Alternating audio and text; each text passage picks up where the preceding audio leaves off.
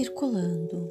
Entre os pensamentos, circulam as emoções e circulam também nossas ações, um impactando diretamente no outro, num ciclo sem fim, um gerando o outro e sendo gerado pelo outro também.